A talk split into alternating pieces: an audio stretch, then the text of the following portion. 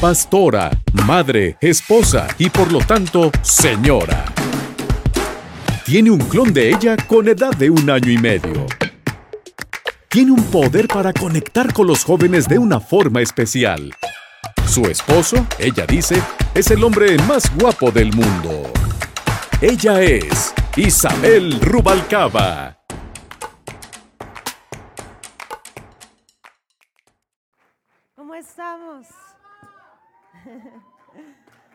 ¿Cómo estamos? ¿Bien? Saluda al que está a tu lado y dile, ¿qué tal te está pareciendo esto? Hazle esta pregunta. Y ahora dile, qué chido que estás aquí. Para nosotros ha sido una bendición tenerte aquí en casa. Y es un gozo haber podido celebrar Resplandece el año pasado, por pandemia no se llevó a cabo. Y al inicio de este año nos preguntamos esto, si lo íbamos a hacer o no. Se tomó la decisión de volver a nuestras instalaciones como casa y creo que la hemos pasado muy bien, ¿verdad? Dios ha sido bueno. Dios ha sido bueno, ¿sí o no? ¿Cuántos han recibido una palabra de parte de Dios durante estos días?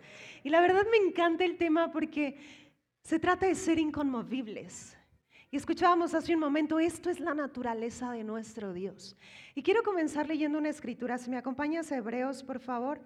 Y vamos a ir al capítulo 12. Pero voy a leer en el versículo 2. Yo te lo voy a leer en, en la versión de Passion.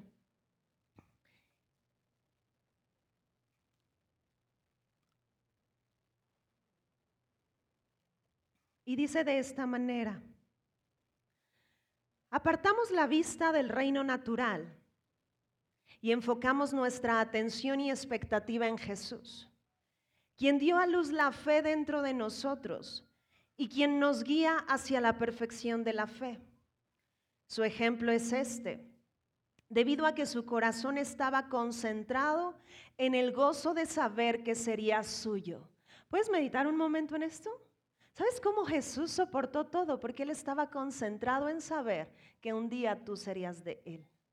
Y fíjate, dice, soportó la agonía de la cruz y venció su humillación y ahora se sienta exaltado a la diestra del trono de Dios. Ahora, uno de los peores momentos que él vivió, lo vivió en este lugar. Acompáñame a Mateo capítulo 27. Y vamos a leer en el versículo 33.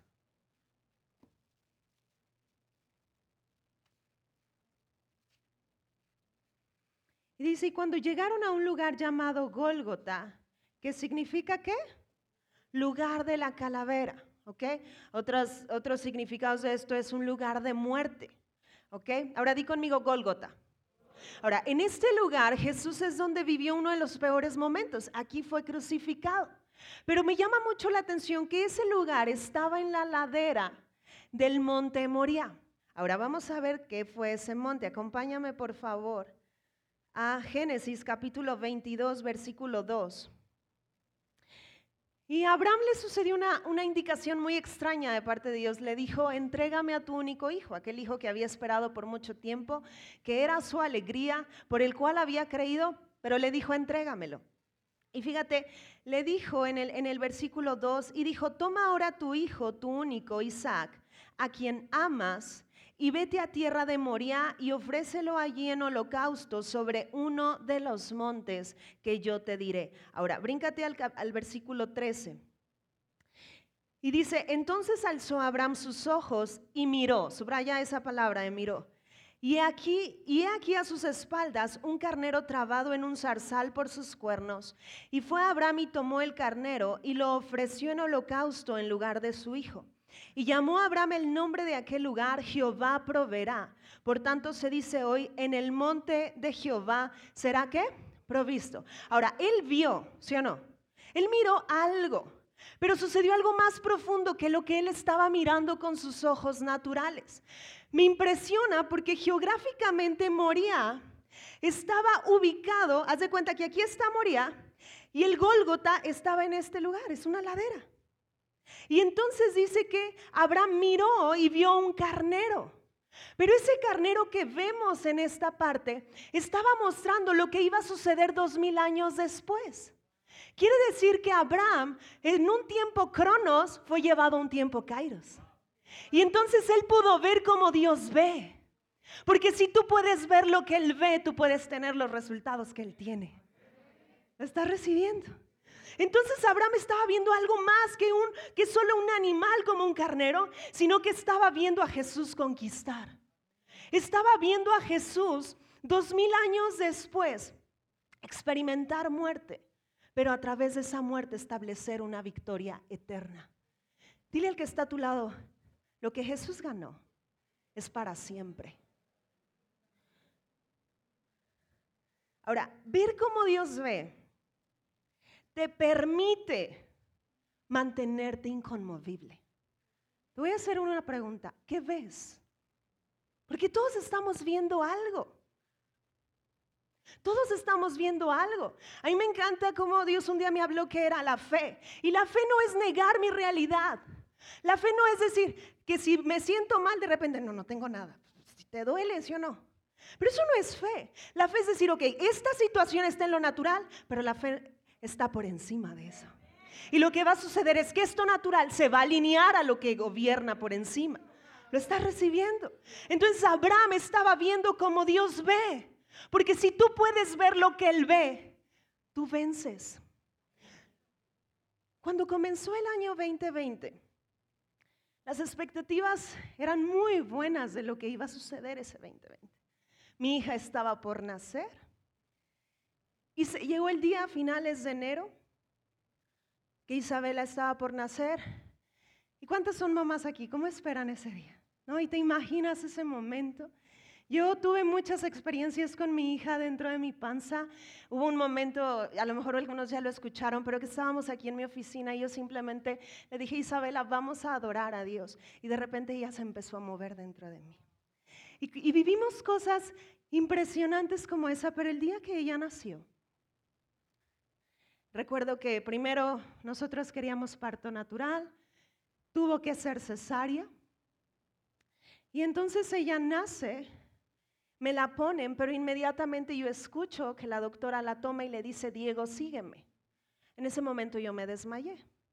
Pasó como una hora después de eso y cuando despierto yo veo a mi esposo, pero no era mi esposo en sí con el rostro que siempre él ven, no siempre traen una sonrisa. Y el video hace un ratito, claro que dice pura verdad, es el hombre más guapo del mundo. ¿Ok? Pero estaba triste, yo veía en su rostro tristeza y le dije, ¿qué pasó? Y me dijo, nada, hasta que suba al, cuarto te digo. Y entonces la bebé no estaba ahí. Y entonces me dijo, es que la bebé tiene un problema. Yo le dije, ¿qué pasó? Pues dice la doctora que mínimo 15 días se va a aventar en, terapia intensiva.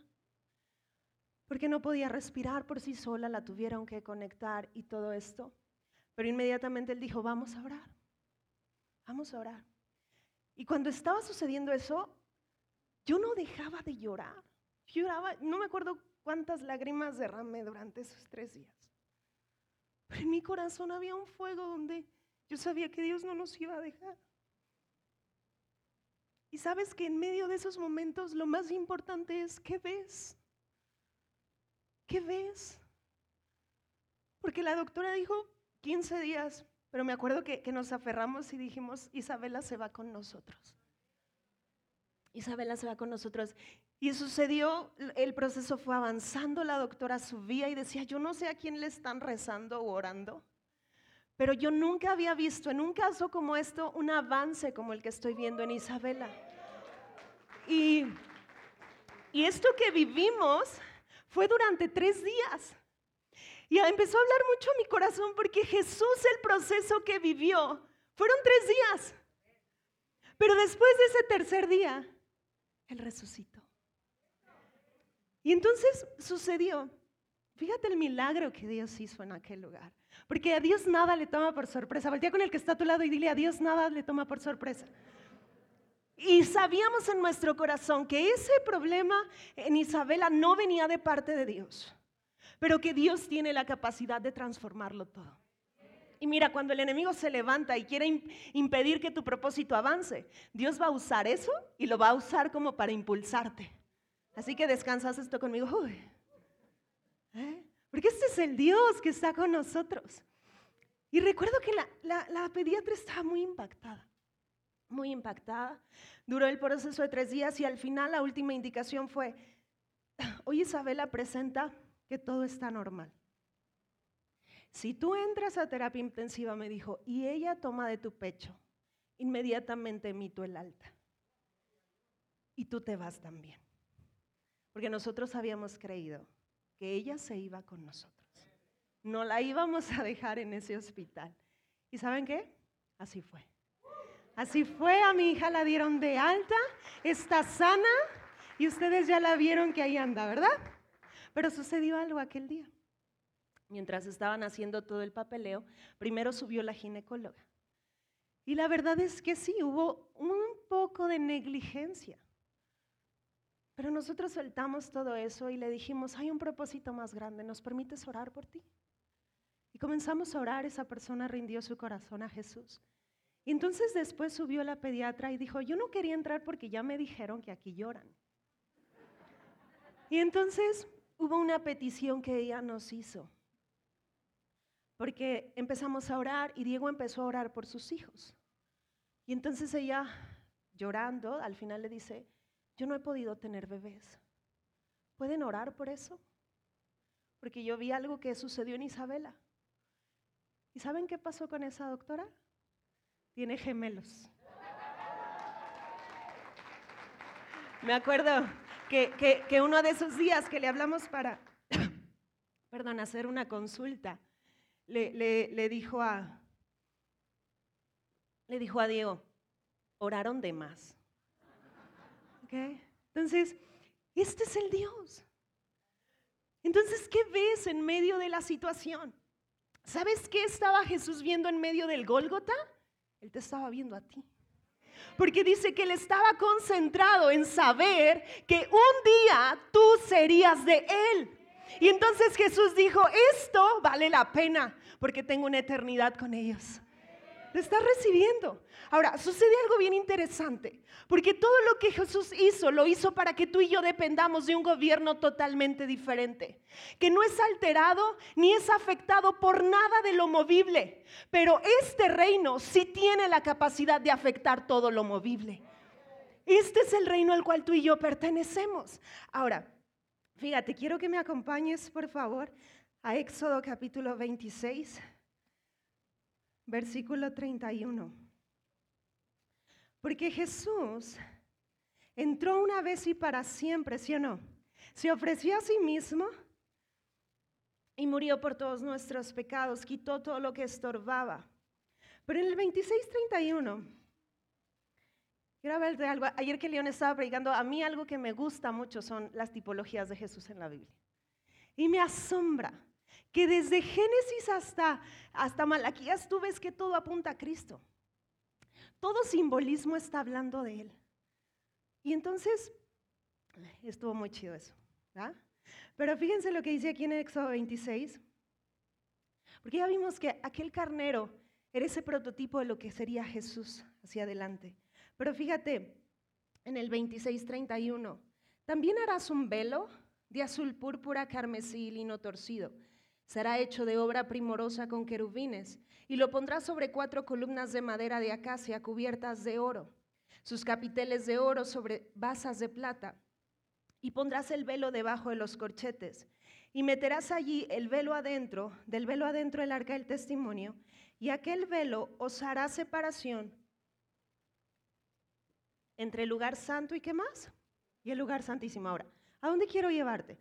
Dios le da sus planos a Moisés ese tabernáculo estaba dividido en tres, atrios, lugar santo y lugar santísimo. La primera puerta, ¿cómo se llamaba? El camino, la segunda, la verdad, y en la tercera, que era el velo, era la vida. Pero ese velo no era una cortina delgada, era algo muy pesado y muy grueso. Me llamó mucho la atención porque hay judíos antiguos que afirman que el velo era tan ancho, puedes poner tus dedos así, como cuatro dedos. Esto era lo ancho del velo. ¿Por qué tenía este ancho? Porque no se podía ver hacia adentro del velo. Quiere decir que no podían mirar de la manera que Dios veía. No sé si me estoy explicando. Pero lo que hizo Jesús cuando Él resucitó, dice que el velo, ¿qué sucedió? Se rasgó. ¿Sabes por qué? Porque en ese momento estaba estableciendo que a partir de ese punto tu vida ya no caminaría en base a lo natural, sino en base a lo espiritual. Y hoy Cristo te ha permitido que puedas ver como Dios ve.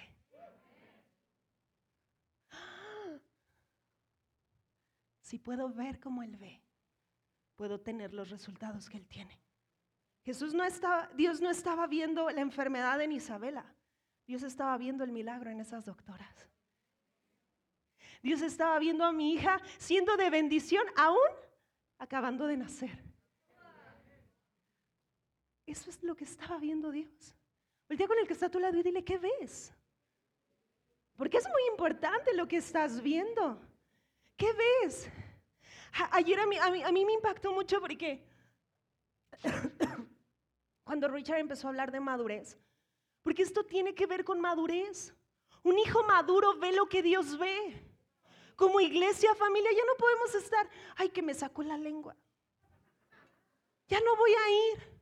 ¿Sabes que fuiste incluido a un sueño más alto y más grande que tu propia vida? Puedes perder el tiempo pasándote la ofendido o puedes vivir de manera intencional manifestando el reino. ¿Qué ves? ¿Qué ves en tus pastores? ¿Qué ves en tu equipo? ¿Qué ves en tu ciudad? Porque Dios ve muy diferente a lo que el mundo ve. Y Dios ve victoria. Tal vez si le preguntamos a analistas financieros, a los expertos ahorita, pueden decir muchas cosas. Pero hay un jefe de Estado que ve algo distinto que ve algo distinto. Wow. Cuando Jesús rasga el velo, era porque Él nos estaba metiendo a que pudiéramos ver como Él ve. Fíjate Mateo 27, 51, y aquí el velo del templo se rasgó en dos, de arriba abajo, y la tierra tembló, y las rocas, ¿qué dice? Se partieron ese velo tan pesado tan alto, pues era alrededor de 14 metros de longitud ese velo. Imagínate lo pesado de esa tela. Pero se partió en dos. Porque hoy no se trata de lo que tú y yo podemos hacer en nuestro esfuerzo. Hoy se trata todo de lo que Él hizo. Por eso, fíjate lo que dice en Juan. Acompáñame a Juan porque cada vez que yo leo esta escritura, mi corazón se goza en Juan 8:56. Fíjate lo que dice, Abraham vuestro padre se gozó de que había de ver mi día y lo vio. ¿Y qué hizo? Y se gozó. ¿Por qué Abraham se gozó? Porque él estaba en el Moria, pero él vio en el Kairos el Gólgota y dijo, llega el momento donde la muerte, la enfermedad, el pecado, la iniquidad es anulado. Y entonces él comenzó a ver cómo Dios veía y él vio victoria. Dos mil años antes se gozó de ver lo que Dios ve. Yo hoy puedo ver que las próximas generaciones van a estar conquistando de manera impresionante. ¿Sabes yo que veo en Isabela? Yo veo en Isabela una niña fuerte. Yo ni siquiera la veo eh, eh, de joven ya comenzando a ministrar. Yo la veo de niña. Yo la veo de niña. Y hoy e, es una de las mejores temporadas para ser padres y madres, porque estamos poniendo cimientos en ellos que impacten esta generación. Así que no tengas miedo, no tengas miedo, porque Dios está levantando voces, voces correctas que proclamen el mensaje correcto, que puedan ver lo que Dios ve en medio de la dificultad. En el Gólgota, Jesús vio victoria aunque el mismo nombre de aquel lugar era muerte.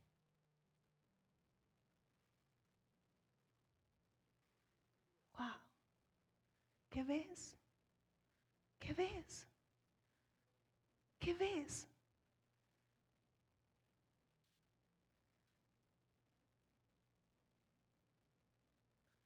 Vamos a Isaías, por favor.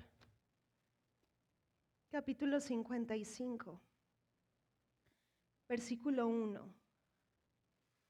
Isaías es muy interesante porque si tú lees Isaías pareciera como si es un resumen de la Biblia. Son 66 libros, los primeros 30, los 30, 66 eh, capítulos, los primeros 39 juicio, pero los siguientes 27 herencia, pacto. Hablan de Cristo. Y así es como vemos la Biblia. Pero e, el nuevo pacto estableció todo esto que Jesús ganó para ti y para mí. Y en Isaías aparece algo, un dato bien interesante. Fíjate, voy a leer. Dice, a todos los sedientos, vengan a las aguas, y los que no tienen dinero, vengan, compren y coman. Vengan, compren sin dinero y sin precio vino y qué? Y leche. Y a lo mejor tú y yo como occidentales leemos esta escritura y entonces piensas que te va a llover así dinero para irte de shopping. Y está bien, ¿cuántos han recibido milagros de esta manera? Mira, todo el 2020 tuvimos algo bien impresionante, pero nos aparecían depósitos que ni sabe de dónde venían. Yo sí sé, ¿verdad? Dios. Pero venían. Venían, mi esposo y yo tenemos esos testimonios que vivimos en el 2020 y pasa. Pero hay algo más profundo aquí. En la cultura oriental había una tradición. Cuando alguien celebraba su cumpleaños iba al mercado. Y entonces iba con el que vendía vino y vendía leche. Y entonces compraba todo lo que esa persona tenía a la venta.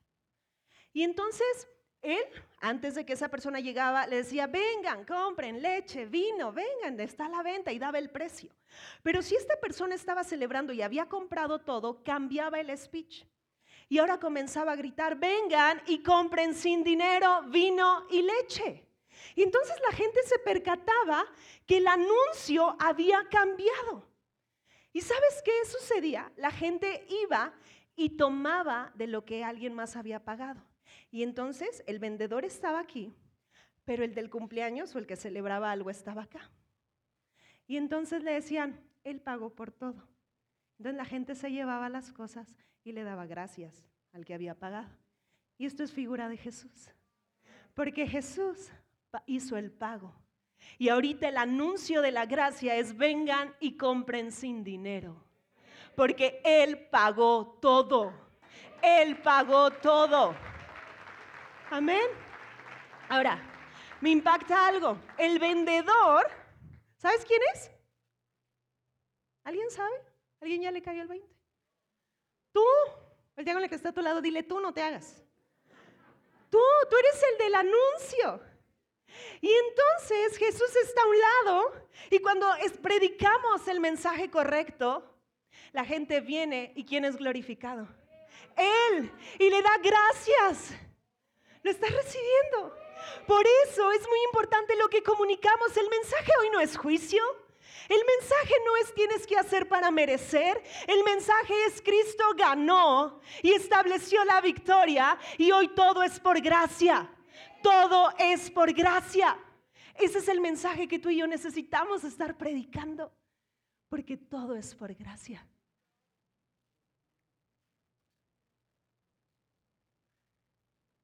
el, anuncio cambió. Ya no es vengan y compren con su dinero, con tu esfuerzo. Ven y compra porque alguien ya pagó. O en otras palabras, ven disfruta lo que alguien ya pagó. ¿No dice así que Él nos ha aderezado mesa? ¿No dice que tomes de todo lo que Él ya ganó? Porque esto es lo que ha hecho nuestro Dios. Vea Marcos capítulo 9, versículo 4. Por eso es muy importante lo que hablamos. Por eso es muy importante el mensaje. Fíjate lo que pasó aquí. Marcos 9, 4. Y les apareció Elías con Moisés que hablaban con Jesús. Entonces Pedro dijo a Jesús, Maestro, bueno es para nosotros que estemos aquí y hagamos tres enramadas una para ti, otra para Moisés y otra para Elías, porque no sabía lo que hablaba, pues estaban espantados. Entonces vino una nube que les hizo sombra, y desde la nube una voz que decía, este es mi hijo amado, ¿a él qué? Oye. Y luego cuando miraron no vieron más a nadie consigo, sino a Jesús solo. En otras palabras les estaba diciendo, el cumplimiento de la ley y los profetas es Jesucristo. Escucha el mensaje correcto. ¿Cuál es ese mensaje? Gracia. Por eso no nos toca dar juicio. Nuestra labor es amar. ¿Sabes que cuando juzgamos, lo único que sucede es que se ve que realmente te juzgas a ti mismo? Porque este es el principio. Amarás a tu prójimo como te amas a ti mismo. Quiere decir que alguien que juzga es porque se juzga a sí mismo. Hoy te lo voy a poner así. El que juzga no está viendo lo que Dios ve. ¿Qué ves? ¿Qué ves?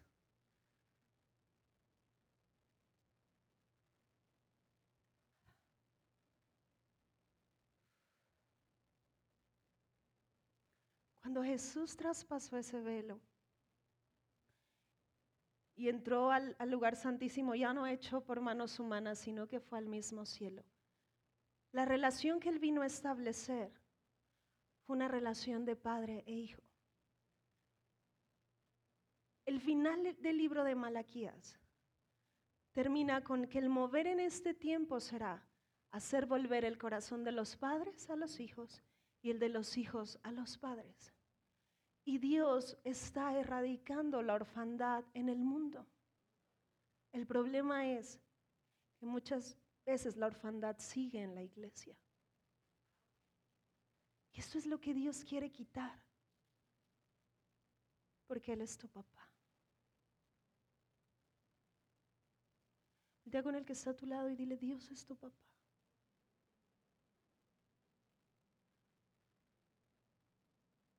Una de las experiencias más fuertes que he tenido de Dios como papá fue hace casi cinco años, allá con Richard. A lo mejor él no se acuerda, pero yo sí. Mejor ahorita se acuerda. Pero me acuerdo que estaban ministrando el amor del Padre y para mí la cosa de la risa, pues no, yo decía, no, pues es contagioso, a mí no me pasa eso.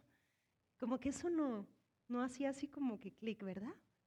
Entonces me tomó de la mano, me agarró y me dijo, qué incrédula. Yo creo que no se acuerda. Y me llevó al centro. Y ese día experimenté el amor del Padre como nunca lo había experimentado. Me di cuenta cómo rompió mis conceptos y que es más alto y más profundo que un simple enunciado. Y ese día Dios me hizo reír. Me hizo reír. ¿Y sabes cuál fue la experiencia? Literalmente yo me veía a mí misma como si Él me tomaba y me estaba haciendo cosquillas. Entonces no me podía dejar de reír, o sea, por mucho que yo quisiera. Entonces fue algo impresionante. Pero ese momento redefinió muchas cosas en mi vida. Porque cuando tú concluyes que Dios es tu papá, los miedos se van. ¿Sabes por qué son tan importantes los padres? Porque uno de los roles más importantes del padre es dar identidad. Y lo siguiente es que ayuda a sus hijos a vencer miedos. A mí me impacta que de repente Isabela está llorando y con quién creen, ¿a quién creen que busca? A su papá. Y ella se siente segura en los brazos de su papá porque ahí estamos seguros. Cuando Jesús cruzó las tres partes, Él te metió a un nivel de relación donde ya no se trata de lo que tú necesitas hacer para disfrutar, sino que Jesús está diciendo, hey, ya todo lo hice, disfruta de su persona, disfruta de mi papá, Disfruta de este papá que tiene un reino totalmente diferente al que habías conocido, pero que ahora va a estar contenido en ti. Que donde quiera que tú vayas, este reino va a estar comenzando a manifestarse y va a impactar a todos los que están a tu alrededor. Este es el nivel de relación al cual tú fuiste metido. Dios es tu papá. Dios es tu papá. No sé cuántas veces lo has escuchado, pero yo siento muy fuerte en mi corazón que Dios quiere sanar las cuestiones de orfandad en tu vida. Muchos problemas financieros que has estado viviendo son por conceptos de orfandad en tu vida y Dios quiere erradicarlos porque Dios es tu papá y Él ya preparó mesa. Él ya preparó mesa y Él está contigo. Amén.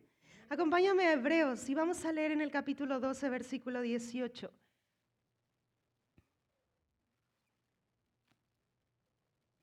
Este es uno de los beneficios más grandes del nuevo pacto. Dios es mi papá. Ahora quiero empezar a leer aquí, fíjate, dice, porque no te has acercado al monte que se podía palpar y que ardía en fuego a la oscuridad, a las tinieblas y a la tempestad, al sonido de la trompeta y a la voz que hablaba, la cual los que la oyeron rogaron que no se les hablase más, porque no podían soportar lo que se ordenaba. Si aún una bestia tocara el monte sería apedreada o pasaba con dardo. Y tan terrible era lo que se veía que Moisés dijo, estoy espantado y temblando, sino que te has acercado al monte de Sión, a la ciudad del Dios vivo. ¿Cuántos se gozan con lo que estamos leyendo? Pero fíjate, dice Jerusalén la celestial, a la compañía de muchos millares de ángeles a la congregación de los primogénitos que están inscritos en los cielos, al Dios, el juez de todos, a los espíritus de los justos hechos perfectos, a Jesús, el mediador del nuevo pacto, y a la sangre rociada, que habla mejor que la sangre de qué? De Abel. Jesús entró hasta la tercera parte, fuiste comprado a precio de sangre y hoy la sangre de Jesús describe sobre tu vida que tú eres tan justo, tan santo como Jesús es. Ahora, a causa de esto, tú puedes disfrutar al Padre. A causa de lo que Él hizo. Tú puedes disfrutar de todo lo que Él es. Y esto es algo asombroso. Ahora,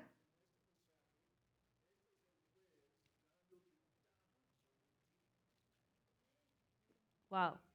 ¿Cuántos pueden decir wow? Dios estableció que tú eres justo. ¿Ok? Porque cada vez que ve a Jesús, está describiendo esto mismo en ti. ¿Qué ves? ¿Estás viendo hacia dónde vamos? ¿Qué ves?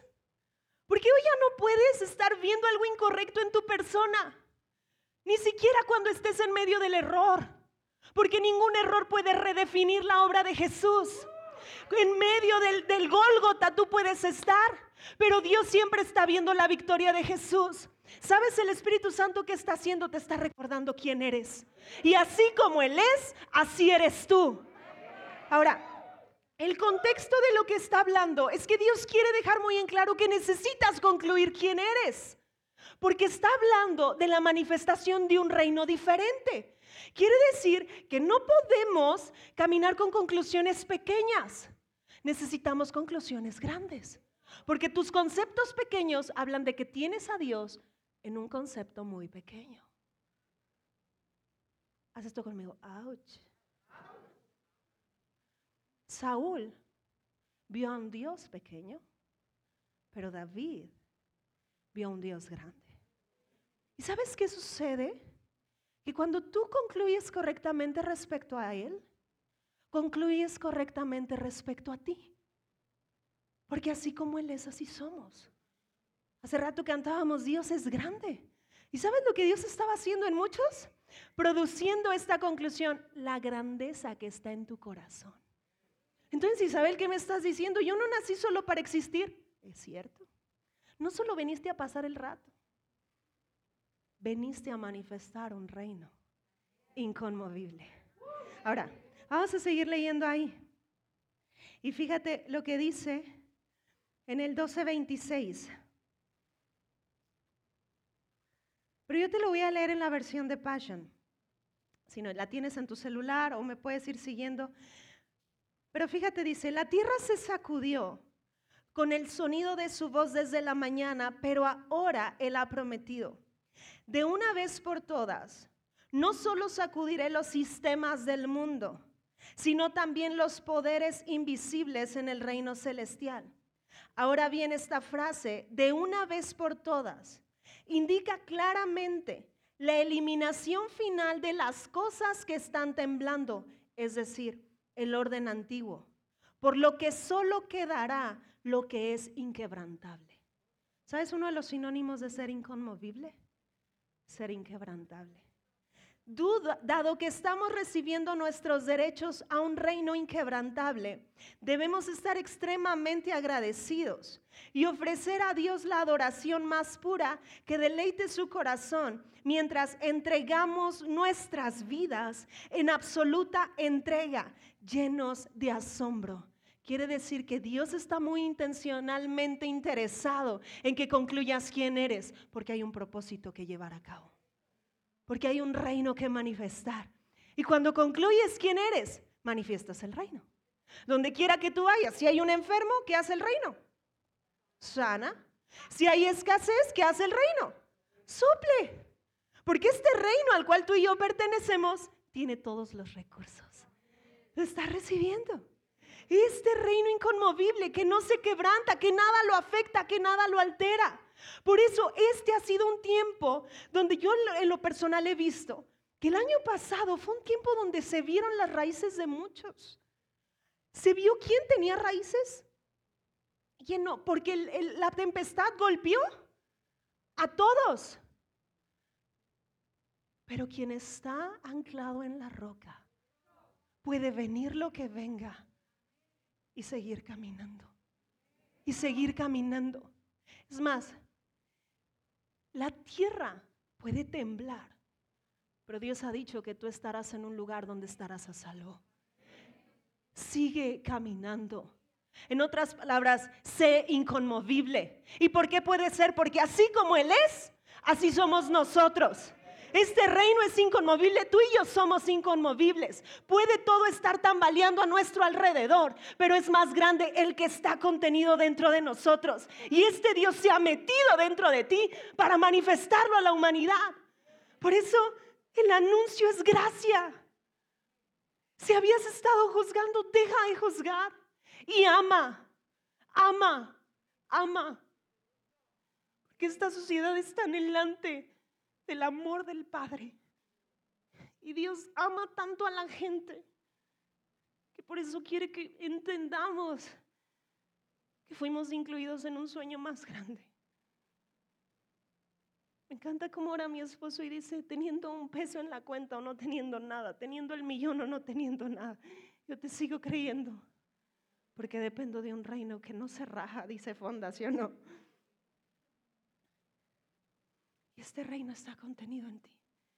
En lo personal, desde el primer día siento un peso muy fuerte por los jóvenes. Y yo sentía muy fuerte decirles, ya no es el tiempo para perder el tiempo. Pero Dios está levantando jóvenes con raíces profundas en el corazón de Dios. Que venga lo que venga, ellos aún van a ser modelos para sus padres, para abuelos, para muchas personas, porque van a marcar ritmo van a marcar un ritmo diferente. Y a lo mejor será muy lógico para los que estén a su alrededor, pero estos que se estén manteniendo inconmovibles estarán impactando a aquellos y serán como en el tiempo de Jeremías, que él comenzó a hacer influencia y ya no era influenciado por los demás. Este reino se ha contenido, se ha contenido en ti.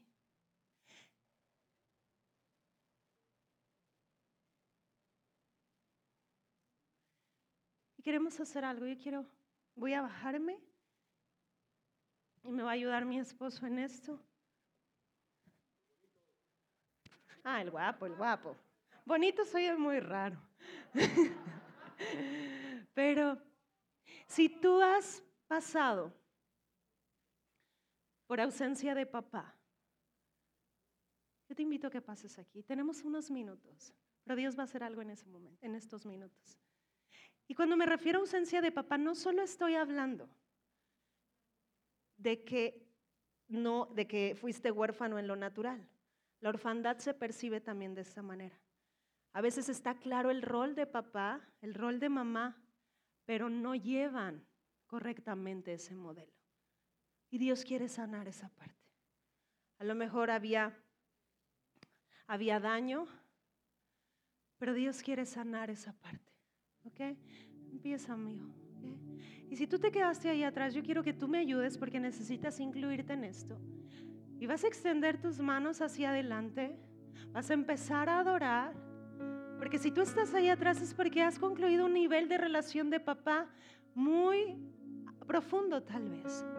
Y ese ambiente vamos a producirlo aquí. Dios, se ha estado revelando hoy como papá y quiere llevarte más profundo. Lo que vamos a hacer es que vas a cerrar tus ojos aquí, los que están aquí al frente, y van a comenzar a adorar. En algunos va a haber abrazo físico que van a recibir, donde van a sentir que nuestros brazos les rodean. Pero sé que todos aquí van a recibir el abrazo del Padre. Así que solamente cédete a Él. Quiero que con tu corazón digas esto conmigo. Di, hoy escuché que tú Jesús entraste, el velo se rasgó y has puesto como disponible esta relación con el Padre. Te doy gracias por eso. Y hoy, papá, quiero conocerte. Dile, quiero conocerte como papá. Tócalos. Tócalos, papá. Ayudas, mi amor.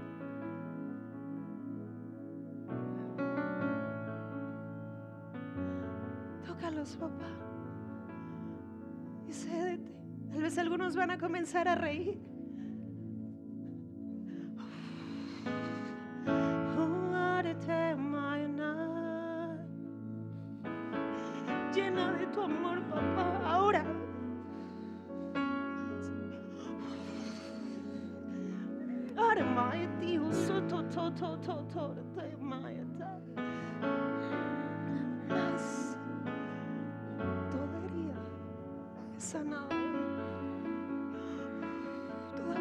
Es sanada.